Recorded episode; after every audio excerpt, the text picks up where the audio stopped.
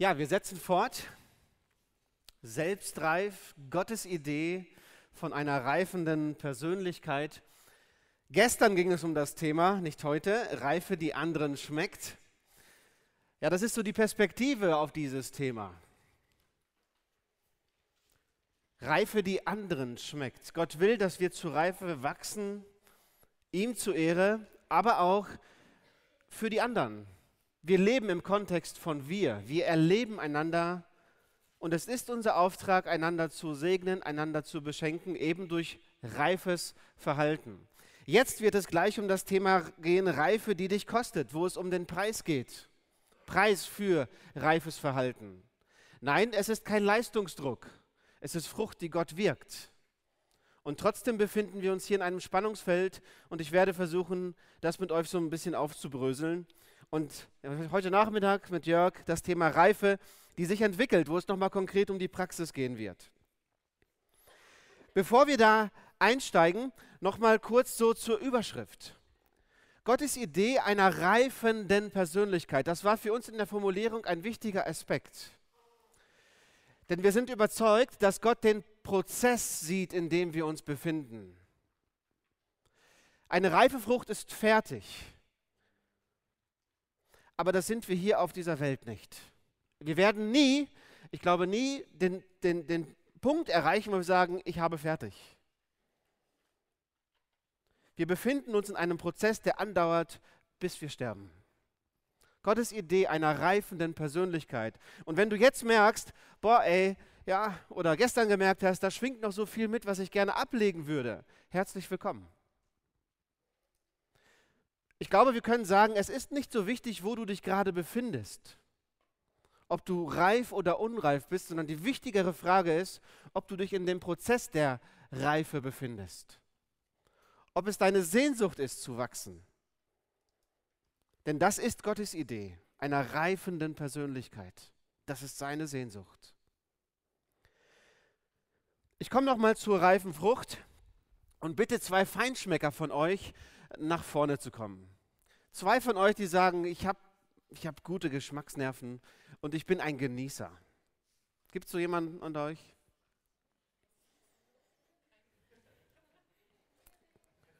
Erich, wer ist Erich? Erich, willst du? Okay, noch jemand? Es ist kein Wettkampf, es ist etwas anderes. Was verrate ich aber nicht. Erich, komm mal hier vorne hin. Noch jemand? Wie heißt du? Veronika. Okay, Veronika. Ihr seid beides Genießer? Ja, kann man so sagen. Ja, kann man so sagen. Okay. Ich habe für euch ähm, zwei Früchte mitgebracht. Die eine ist von zu Hause gestern ähm, ähm die, und, und, und, die ist von hier von gestern. Also sie zerläuft in der Hand fast. Ich geht doch nicht. Nee, du darfst jetzt eine Frucht nehmen. Ja. Und du darfst sie genießen.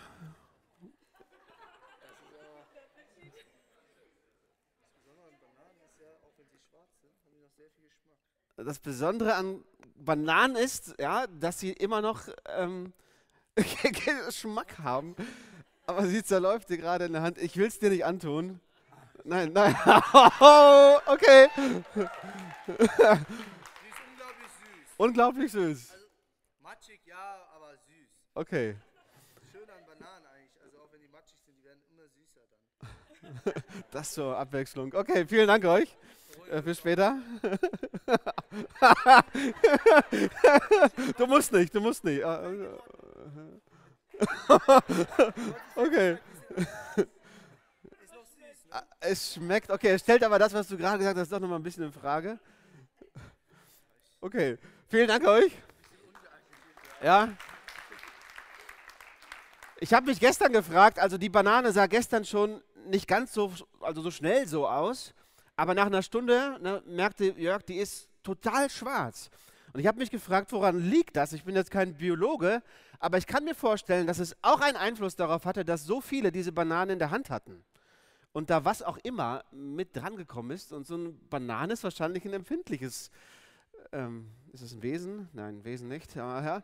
Äh, Lebewesen. Lebemittel. Lebemittel, gibt es das? Lebensmittel, okay, danke.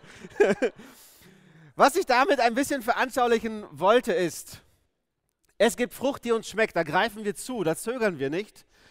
Aber es gibt so Frucht, da zögern wir dann doch. So ganz mutige, die, die legen sich dann doch rein und genießen es. Aber da ist so ein Beigeschmack zumindest, wo du merkst, so ganz, so ganz ist es nicht. Und nochmal mache ich es wahrscheinlich doch nicht. Und so ist es auch in unserem Verhalten, im Umgang miteinander. Da gibt es Menschen, da gibt es Begegnungen, wo du sagst, mehr davon. Es tut gut. Und andersrum gibt es Begegnungen, Beziehungen, Verhalten von anderen, die uns eher abschrecken, weil wir spüren, es schmeckt nicht, will ich nicht. Und diesem Thema möchte ich mit euch weiter folgen. Heute eben der Schwerpunkt Reife, die dich kostet. Ich habe zwei Unterpunkte. Den ersten werde ich nur streifen und auf den zweiten ein bisschen näher eingehen. Zunächst einmal Widerstände auf dem Weg der Reife. Die gibt es. In der Pflanzenwelt, bei Lebensmitteln, wenn sie heranwachsen, aber auch bei uns im Umgang miteinander. Und es gibt Spannungen. Das ist nochmal etwas anderes und diesem Thema möchte ich ein bisschen mehr Zeit widmen. Reife, die dich kostet. Der Thomas Harry, der hat ein ziemlich gutes Buch geschrieben und ich würde euch das, ich kann das nicht als Pflichtlektüre jetzt so äh, aufdrücken, aber wenn ihr ein richtig gutes Buch lesen wollt, dann ähm, ist das so Top 1 aus meiner Sicht zumindest. Ähm, die Kunst des reifen Handelns. Wir hatten es im Buchmarkt, weiß nicht, ob es jetzt hier noch ist, ähm, sonst bestellt euch das sonst wo. Richtig gutes Buch. Und er schreibt zum Beispiel, egal ob in der Familie, unter Freunden, in Kirchen, am Arbeitsplatz oder in der Gesellschaft. Die wichtigsten äh, Faktoren gesunder Systeme und Organisationen sind nicht Strukturen oder Strategien. Es sind die darin agierenden Menschen. Mein wichtigster und bester Beitrag, den ich zum Gedeihen und Funktionieren in einer Gruppe leisten kann, ist der, dass ich mich als eigenständige und beziehungsfähige Persönlichkeit verhalte. Meine eigene Reife ist das Wichtigste und Wertvollste, was ich meiner Familie, meinem Arbeitsteam oder meiner Kirche zu geben habe. Und das bringt er schon wirklich toll auf den Punkt. Dein wichtigster und wertvoller, wertvollster Beitrag in deine Teams, in deine Familie auf Arbeit bist du selbst. Deine Reife und hier ausgedrückt, indem du eigenständig bist und beziehungsfähig bist. Ich möchte auf den Widerstand eingehen, der sich hier stellt. Und zwar erst einmal von der Bibel her kommt, ähm, zwei Dinge erwähnen und auch nur kurz streifen, obwohl es zwei große Themen sind. Widerstände auf dem Weg der Reife. Und zwar lesen wir in Hebräer 11, Vers 6, ohne Glauben ist es unmöglich, Gott zu gefallen. Wer zu Gott kommen will, muss glauben, dass es ihn gibt und dass er die belohnt, die ihn aufrichtig suchen. Ohne Glauben ist es unmöglich, Gott zu gefallen, die Formulierung der Bibel.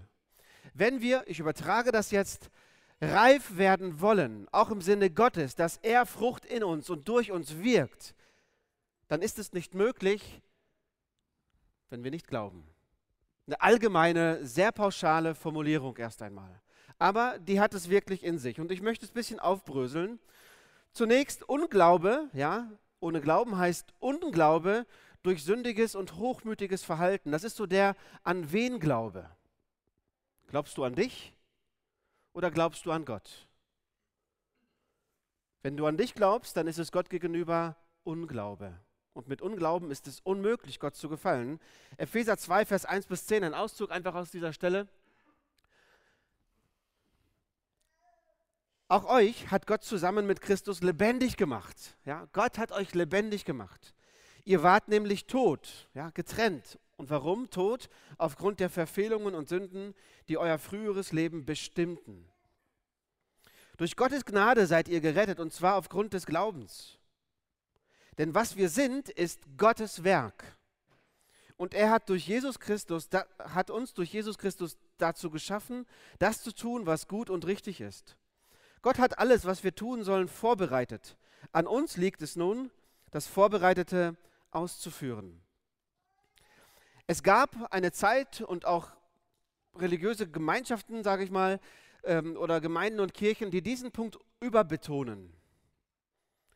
Du darfst nicht sündigen Und der Scanner ist ständig an und die Angst, etwas Falsches zu tun, ist riesengroß. Das ist die eine Seite, wo wir runterfallen können. Aber es gibt auch die andere Seite, in der wir sagen, ach, alles egal.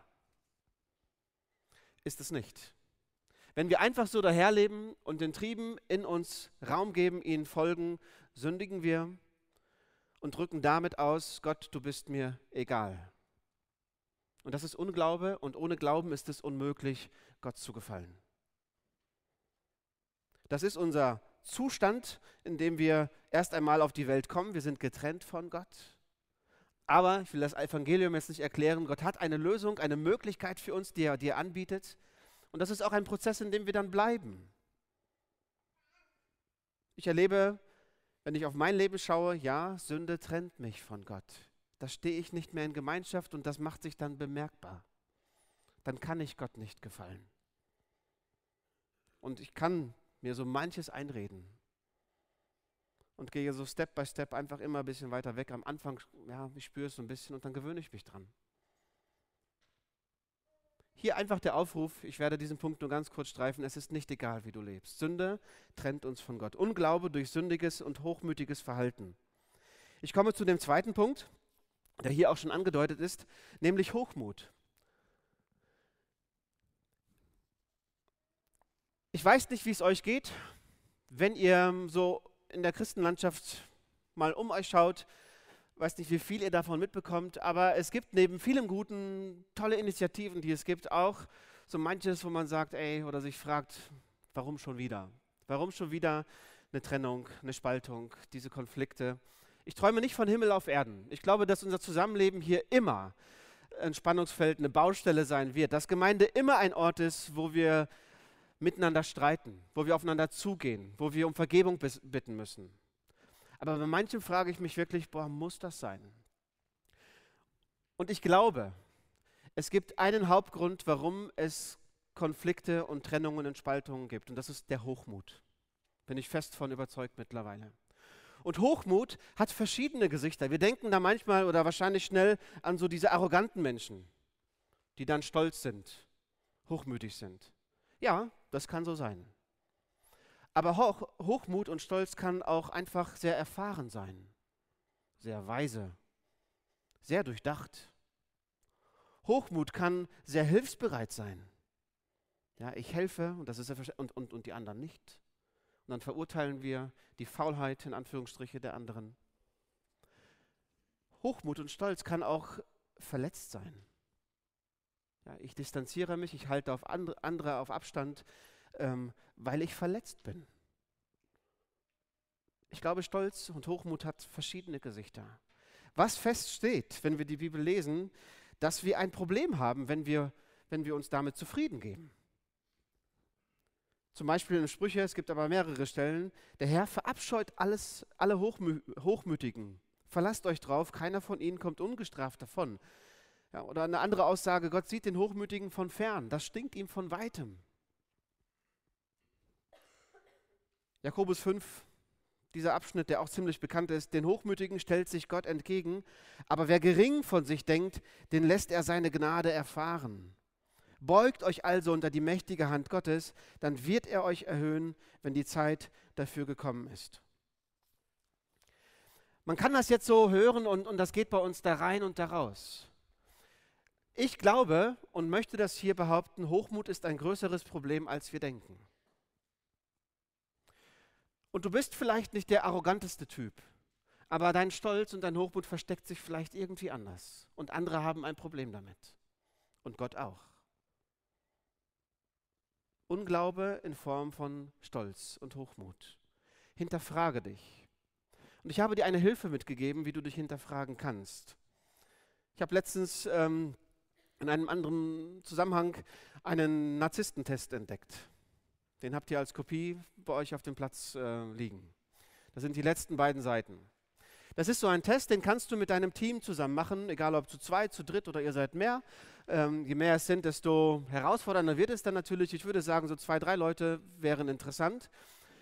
21 Fragen, die du dir ehrlich beantwortest. Sehr konkrete Fragen, wie du dich selbst einschätzt.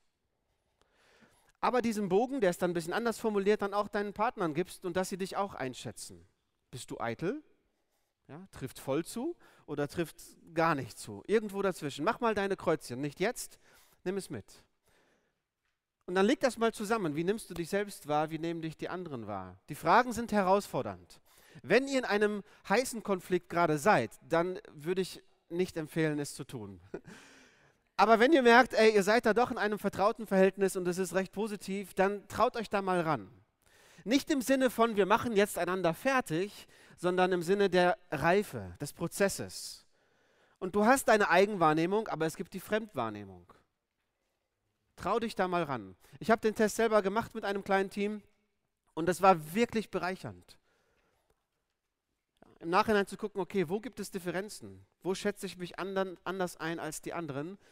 Ähm, und ich wünschte, es würde ganz viele Teams geben, auch Leitungsteams in Gemeinden, die sich so etwas mal zutrauen würden.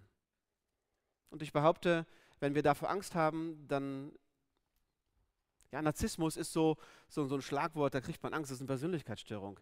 Ein gewisser Narzissmus ist auch gesund, um etwas zu bewegen. Ja, und ich glaube, wir alle haben so eine kleine Selbstverliebtheit in uns drin. Kann natürlich krankhaft werden bis hin zu Trump. Ja, so. Ähm, aber es steckt in uns allen drin. Wagt euch da mal ran, ich schneide das Thema hier nur. Ich glaube, es hat viel Potenzial. Und möchte dir zwei Fragen stellen, anschließend jetzt an, diesen, an dieses hier. Die eine lautet, an wen glaubst du? Glaubst du an dich? Da lass dir sagen, du bist dir selbst zu wenig. Und da die Einladung, lass dich durch Jesus mit deinem Vater im Himmel versöhnen. Er nimmt dir deine Schuld, er nimmt dir deinen Unglauben. Er begegnet dir in deinem Unglauben, wenn du dich einfach an ihn wendest. Und das Zweite, die Frage, wer sitzt auf deinem Lebensthron? Setz dein Vertrauen in Gott. In den kleinen Herausforderungen leben, äh, deines Lebens, in den bedrohlichen Herausforderungen deines Lebens, so wie gestern gehört. Setz dein Vertrauen in Gott. Es lohnt sich. Und vielleicht setzt du es neu in Gott. Die Geschichte von Stephan war Stephans Geschichte. Die werden wir nicht übertragen, nicht kopieren können. Vieles hat er so erlebt und das, was er in dieser Stunde erzählt hat, ist ein Auszug von fünfeinhalb Jahren. Das, was du mitnehmen kannst, ist sein Zeugnis, was den Glauben angeht. Und deine Entscheidung, diese Entscheidung zu deiner Entscheidung zu machen, ja, ich vertraue auch auf Gott. Ich bin kein Ungläubiger, sondern ein Gläubiger, ich vertraue auf Gott. Ich komme zur Spannung, die ich aufgezeigt habe, Spannungen auf dem Weg zur Reife. Und hier gibt es ein Schaubild, das ich mit euch erklären möchte. Zunächst einmal Spannungen auf dem Weg der Reife, da geht es um den Aberglauben. Ja, ohne Glauben ist es unmöglich, Gott zu gefallen. Es ging um den Unglauben, den an wen glaube und hier geht es jetzt um den an was glaube. Aberglaube, ein Fürwahrhalten von Lebenslügen. Und dieses Schaubild kennen wir. Unser Verhalten, ja, gekoppelt mit unseren Gefühlen, kann eine echte Dynamik entwickeln, sowohl, sowohl positiv als auch negativ. Ich nehme ein negatives Beispiel mit einem ganz, ganz starken Gefühl. Scham. Wenn du dich schämst und das Gefühl hast, ich bin falsch, hat das ganz großen Einfluss auf dein Verhalten. Du ziehst dich zurück, Du versteckst dich, du baust Mauern, du flüchtest, du schaust Menschen nicht an. Ja. Du hast vielleicht eine Biografie, die schwer ist. Und du befindest dich in so diesem, diesem Kreislauf und fühlst dich darin so verloren. Und hier ist wirklich eine Dynamik. Ja, wenn, wenn du dich zurückziehst, merken die anderen, irgendwie was ist komisch, fühlen sich vielleicht nicht in der Lage, dir dort zu begegnen, verhalten sich so, dass du noch stärker das Gefühl bekommst, ich bin falsch. Und dann ist das so ein Teufelskreislauf, der uns richtig runterziehen kann. Das Tolle ist, dass es Änderungsmöglichkeiten gibt. Und das ist das, was ich gestern meinte mit dem Bild der Banane, die gelb ist und grün angezeigt, angemalt wird. Vielleicht ist das eine Erklärung dafür. Ich glaube, dass wir von der Schrift her sagen können, in Christus sind wir schon eine reife Banane. Die ist gelb. In Christus haben wir die Fülle. Er ist in uns. Das ist kein Krampf, den es zu entdecken gibt, sondern da ist Christus in uns und in Christus sind wir reif. Die Herausforderung des Lebens besteht darin, dass wir nicht immer in Christus sind. Dass es Lebenslügen sind, die sich auch mit einschleichen und so weiter, ja, wo die Umstände, ähm, in, in denen wir leben, so diesen grünen Anstrich immer wieder drauf machen und wir das dann auch so empfinden. Und es liegt ein Geheimnis darin, zu glauben, Christus in mir ist Herrlichkeit. Christus in mir ist Vollkommenheit. Nicht in, nicht in mir selbst, aber in Christus. Und das ist eine Motivation, sich diesen Herausforderungen zu stellen. Das gibt Hoffnung. Und ich bin fest davon überzeugt, dass es hier wirklich Hoffnung gibt. Und ich möchte das darstellen in einer ähm, weiteren Folie. Der Präsenter, der will nicht immer so, wie ich will, deswegen muss ich mal gucken hinten. Oder machst du einfach weiter? Ja, ich lege es weg. Also wir verstehen uns jetzt so. Ja. Zu den Gefühlen und zu, den, äh, zu, zu unserem Verhalten kommen die Gedanken. Das ist ein allgemein anerkanntes Modell und ich glaube, auch von der Bibel her hat das ganz, ganz viel Kraft. Wir sind unseren Gefühlen und unserem Verhalten nicht einfach so ausgeliefert. Wir besitzen die Fähigkeit zu denken, Wahrheiten zu beurteilen Gedanken heißt, dort gibt es Wahrheiten, dort gibt es innere Glaubenssätze, die unsere Gefühle beeinflussen. Ich möchte das zunächst anhand der Bibel darstellen und nicht, weil ich denke, ich muss es erklären, dass das einfach nur ein psychologisches Dingsterbumster ist, sondern das ist ein geistliches Prinzip. Wenn wir zum Beispiel in Römer 12, Vers 1 bis 2 lesen, schreibt Paulus an die Christen und sagt, ich habe euch vor Augen geführt, Geschwister, wie groß Gottes Erbarmen ist. Die einzig angemessene Antwort darauf ist die, dass ihr euch mit eurem ganzen Leben Gott zur Verfügung stellt und sagt, Herr, hier bin ich. Und dann geht es weiter, richtet euch nicht länger nach den Maßstäben dieser Welt, okay, es geht um Verhalten und wie, sondern lernt in einer neuen Weise zu denken damit ihr verändert werdet und beurteilen könnt, ob etwas Gottes Wille ist, ob es gut ist, ob Gott Freude daran hat und ob es vollkommen ist. Das ist jetzt kein moralischer Anspruch, einfach wir müssen besser werden und wir sind nie gut genug. Darum geht es nicht. Wir sind eine, in Christus eine reife Frucht, die Gott sichtbar werden lassen möchte, indem wir uns diesen Prozess stellen. Und wie geschieht das? Indem du neu denkst lernt in einer neuen Weise zu denken, damit ihr verändert werdet und beurteilen könnt und so weiter. Also deine Gedanken haben einen entscheidenden Einfluss auf deine Entwicklung. Deine Gedanken haben einen entscheidenden Einfluss darauf, ob du eine reife Persönlichkeit wirst oder nicht. Das ist so dieser An was Glaube. Ich komme zum nächsten Vers. Ihr werdet den kennen, wahrscheinlich, aus Sprüche Kapitel 4, Vers 20 bis 23. Der Kontext ist in diesem Zusammenhang sehr, sehr ähm, entscheidend und, und so bedeutsam. Sprüche, es geht um Weisheit und dort steht in Kapitel 4, ab Vers 20, ich lese, mein Sohn, höre auf das, was ich dir sage, habe ein offenes Ohr für meine Worte. Also es geht um Informationen. Halte sie stets vor Augen und bewahre sie in deinem Herzen, denn wer sie gefunden hat, dem, bringe, dem bringen sie Leben und sie sind heilsam für seinen ganzen Körper.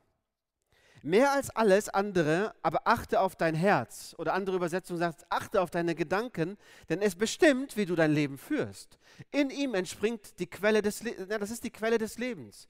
Das, was du über dich denkst, das, was du über das Leben denkst, ist entscheidend.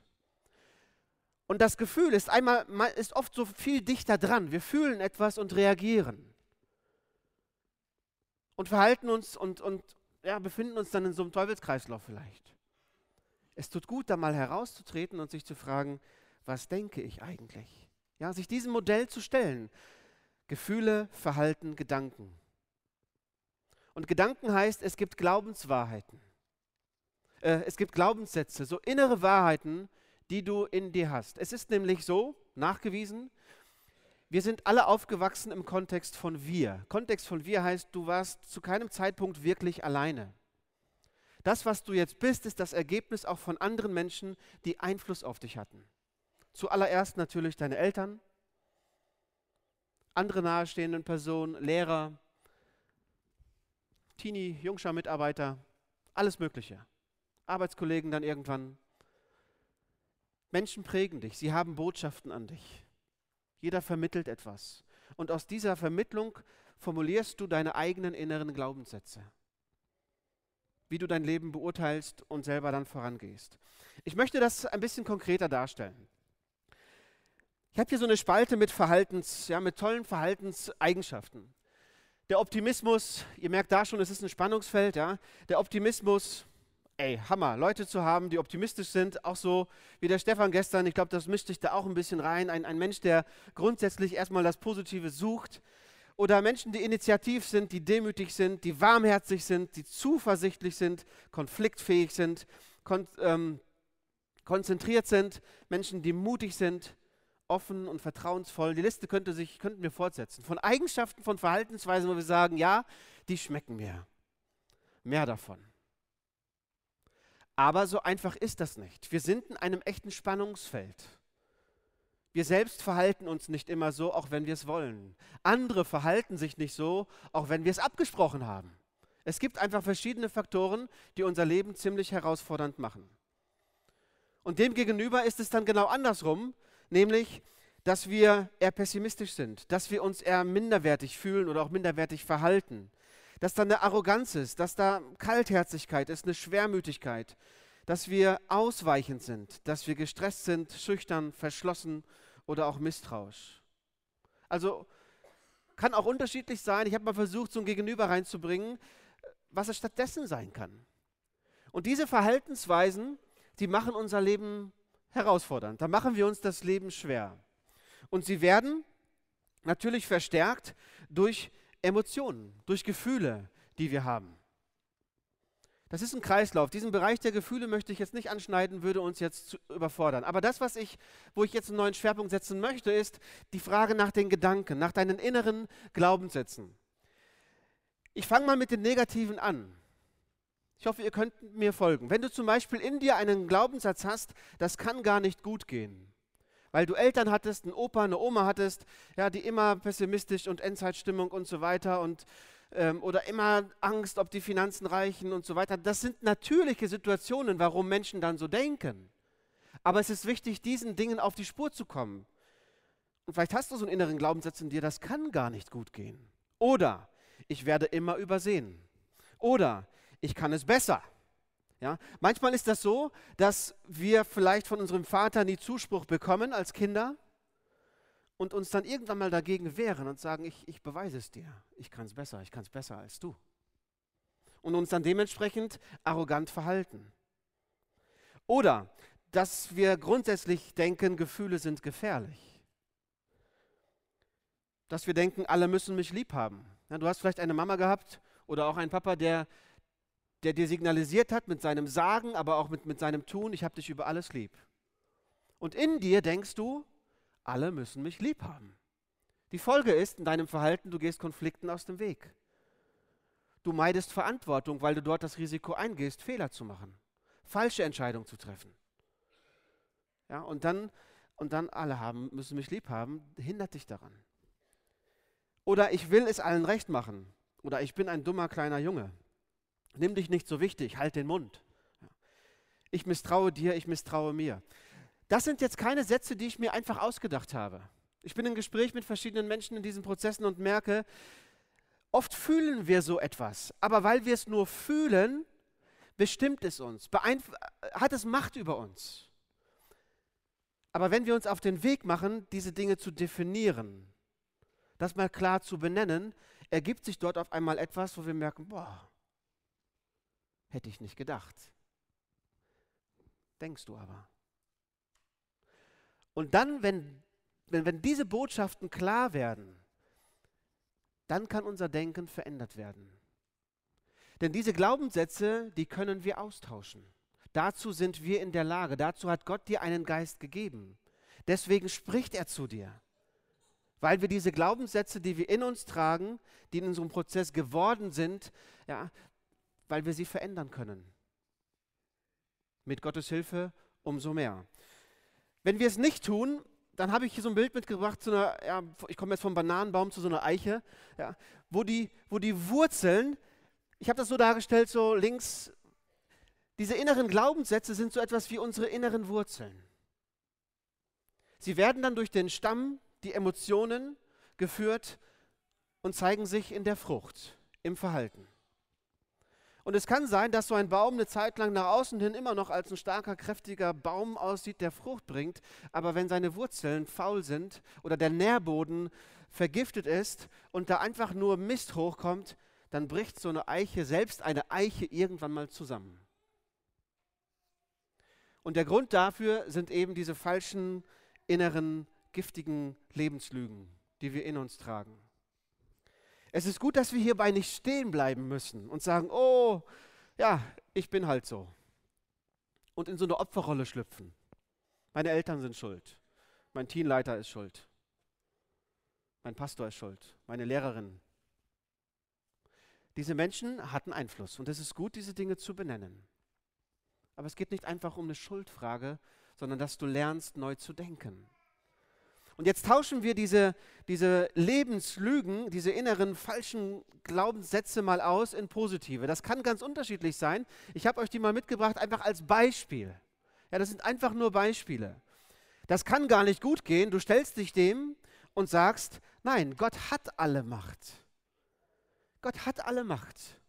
Ja, dass du das ganz bewusst neu sozusagen wie eine Wurzel das Alte rausreißt und dich dem stellst. Oder ich werde immer übersehen. Nein, mein Beitrag ist auch wichtig. Du wirst manchmal übersehen. Aber du kannst trotzdem davon ausgehen, mein Beitrag ist auch wichtig. Ich kann es besser. Nein, gemeinsam sind wir stark. Gefühle sind gefährlich. Jein, Gefühle können mein Leben auch bereichern. Das ist eine neue Art und Weise zu denken, Wahrheit in dein Leben einzupflanzen. Oder ich bin ein Versager. Nein, mir wurde vergeben, Leben aus der Gnade. Dafür bin ich Zeuge.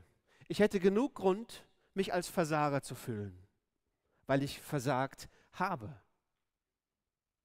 Und ich bin durch einen Prozess gegangen und musste mich dieser meiner Schuld stellen. Und sie ist immer noch präsent. Ich weiß, das war in meinem Leben.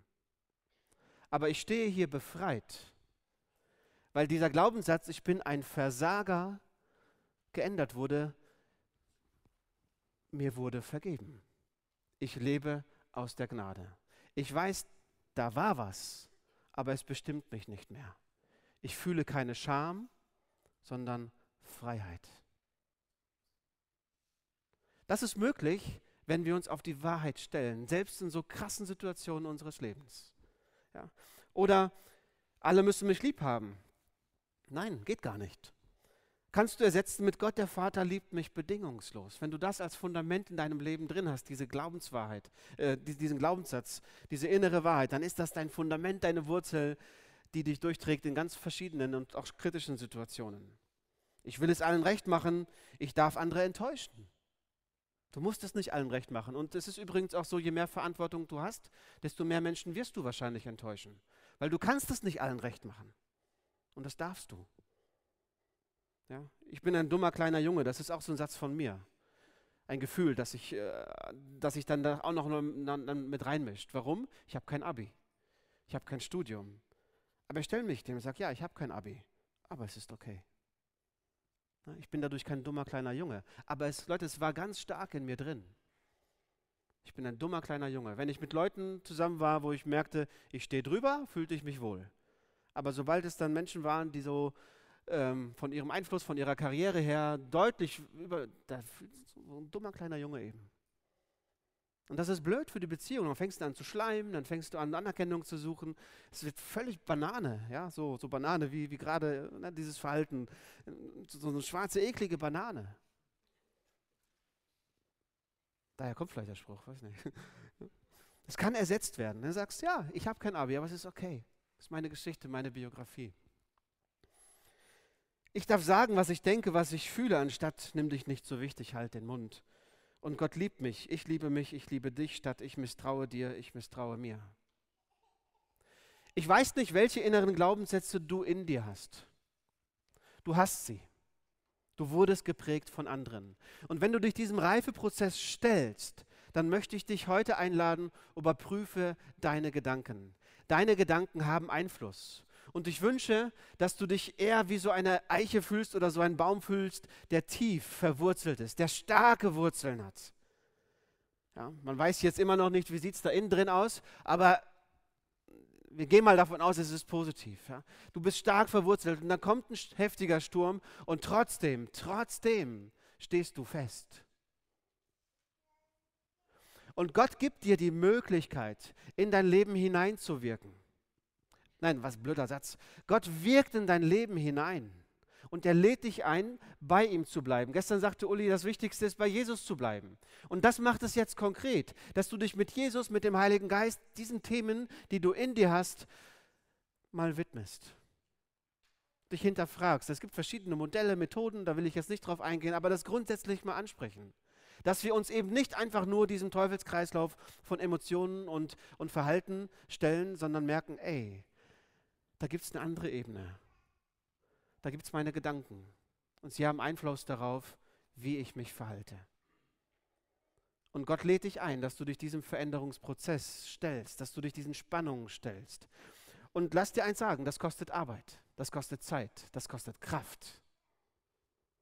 Nicht nur zu fühlen, sondern mal da wirklich in sich zu gehen und Dinge zu formulieren. Ich gebe dir einen Tipp. Fang einfach mal damit an. Nimm als Aufgabe mit, schreib dir drei Menschen auf, die den bedeutendsten Einfluss in deinem Leben hatten. Drei Menschen, schreib sie dann mit Namen auf. Und dann fragst du dich, zum Beispiel bei deinem Vater, ja, ich gehe mal davon aus, dass der Vater, ne, so, der Vater, was hatte dein Vater für eine Botschaft? Wenn du mal so einen Summenstrich ziehst, wofür stand dein Vater? Welche Botschaft hat er dir verbal oder nonverbal vermittelt? Kann alles Mögliche sein.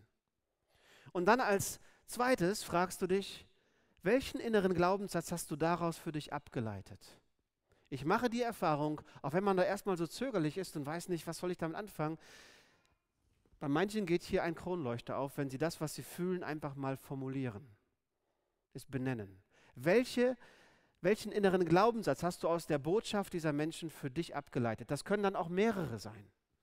Es ist nicht immer nur ein Satz und eine Botschaft, ein, ein innerer Glaubenssatz, sondern es können mehrere sein. Zwei, drei, vier. Ein, ein Beispiel als letztes. Ähm, ich hatte jemanden, der hat berufliche Verantwortung und sein Vater hat ihm zum Beispiel gesagt, das was da steht, nimm dich nicht so wichtig. Das war die Botschaft, nimm dich nicht so wichtig. Eine christliche, demütige Familie mit hohen ethischen Ansprüchen. Und er hat daraus abgeleitet, halt den Mund. Ja, halt den Mund. Jetzt hat er aber Verantwortung. Er muss Entscheidungen treffen. Er muss in Konflikte hineingehen. Wenn er es nicht macht, entsteht ein Machtvakuum und dann wird es noch schlimmer. Dann haut er vielleicht irgendwann mal auf den Tisch, aber dann so, dass er seine Autorität verliert, weil es dann cholerisch und eben unbeherrscht ist. Und jahrelang in diesem Prozess, warum ist das so? Ja? Warum ist das so? Und dann definiert er diese Dinge und merkt, boah, halt den Mund, das ist so eine meiner inneren Glaubenslüge. Und die reißt er dann raus, vielleicht mit Hilfe von anderen. Und ersetzt sie mit, ich darf sagen, was ich denke, ich darf sagen, was ich fühle, ich darf sagen, was ich will. Und dann lernt, beginnt ein neuer Prozess, ja, dass du dich dieser, aus dieser Wahrheit heraus den Situationen deines Lebens stellst und verändert wirst. Nicht alles von jetzt auf einmal. Das ist ein Prozess, ein Wachstumsprozess aber so gelingt er. Und ich will dich einladen, stell dich dem.